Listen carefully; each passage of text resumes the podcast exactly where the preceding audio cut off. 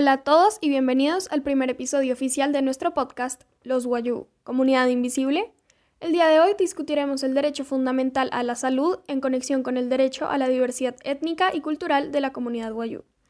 En primer lugar, es pertinente mencionar que una de las mayores dificultades de la comunidad indígena Guayú se debe a la extensión de su territorio y la dispersión de sus poblaciones. Esto ya que existen pocos centros de salud cercanos a las rancherías y los lugares donde se asientan las comunidades indígenas sin vías, costoso y demorado llegar a los hospitales de las cabeceras municipales. Por esto, uno de los principales derechos que se le vulnera a esta comunidad es el acceso a la salud, en el artículo 49 de la Constitución y en el 25 de la Declaración Universal de los Derechos Humanos, que menciona, y cito, Toda persona tiene derecho a un nivel de vida adecuado que le asegure, así como a su familia, la salud y el bienestar, y en especial la alimentación, el vestido, la vivienda, la asistencia médica y los servicios sociales necesarios. Esto de acuerdo a la ONU en el año 1948. También ejemplificando lo mencionado por Hali Patrinos en el año 2005, que fue citado por Aaron Solano Y Cuesta en el presente año, en su artículo donde estudia las condiciones socioeconómicas de la comunidad indígena Guayú de Manzana, e indican que no hay duda de que los pueblos indígenas se relacionan con bajo nivel de educación, condiciones deficientes en términos de nutrición, salud,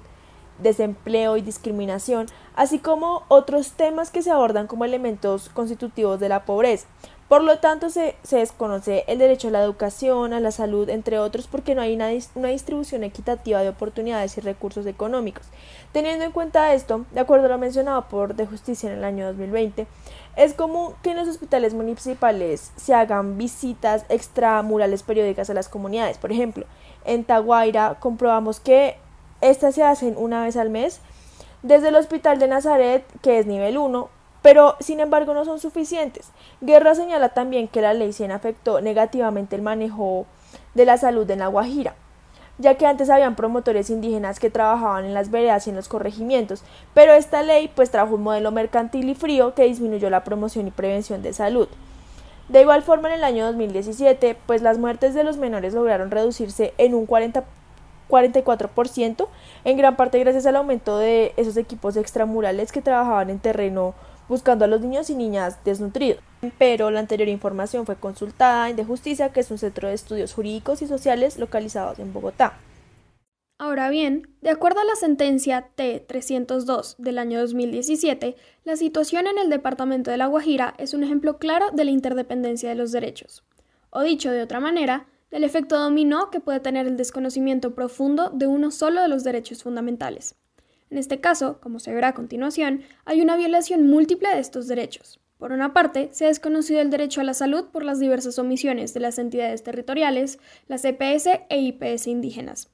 Esta violación es causa a la vez de una violación del derecho a la vida, cuando el resultado de esta serie de equivocaciones es la muerte de un niño. Pero esta violación también, también han contribuido otros desconocimientos de los derechos fundamentales. Las muertes ocurren frecuentemente en niños que no han recibido una alimentación adecuada, por omisión, bien sea de sus comunidades o de las entidades estatales, que se han comprometido a entregar alimentos, como las entidades territoriales que operan el programa de alimentación escolar o complementos nutricionales, en el caso del ICBF.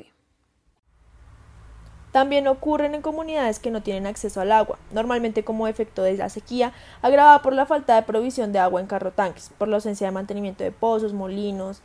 y porque el Estado no ha realizado los proyectos para asegurar un acceso continuo y sostenible al agua potable. De manera transversal a estos tres aspectos, salud, agua y alimentación, se encuentran las violaciones de los derechos a la autodeterminación y a la participación de las comunidades guayú.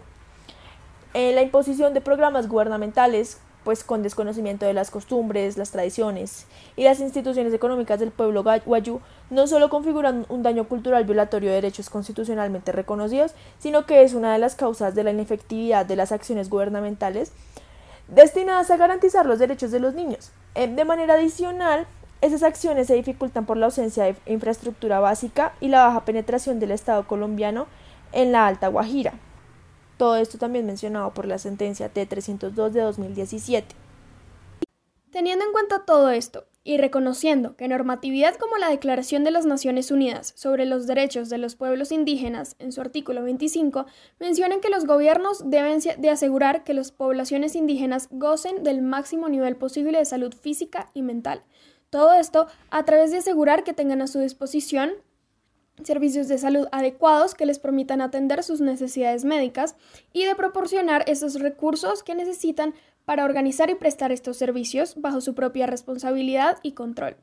La prestación de estos servicios de salud deberá de coordinarse con las demás medidas sociales, económicas y culturales que se tomen en el país.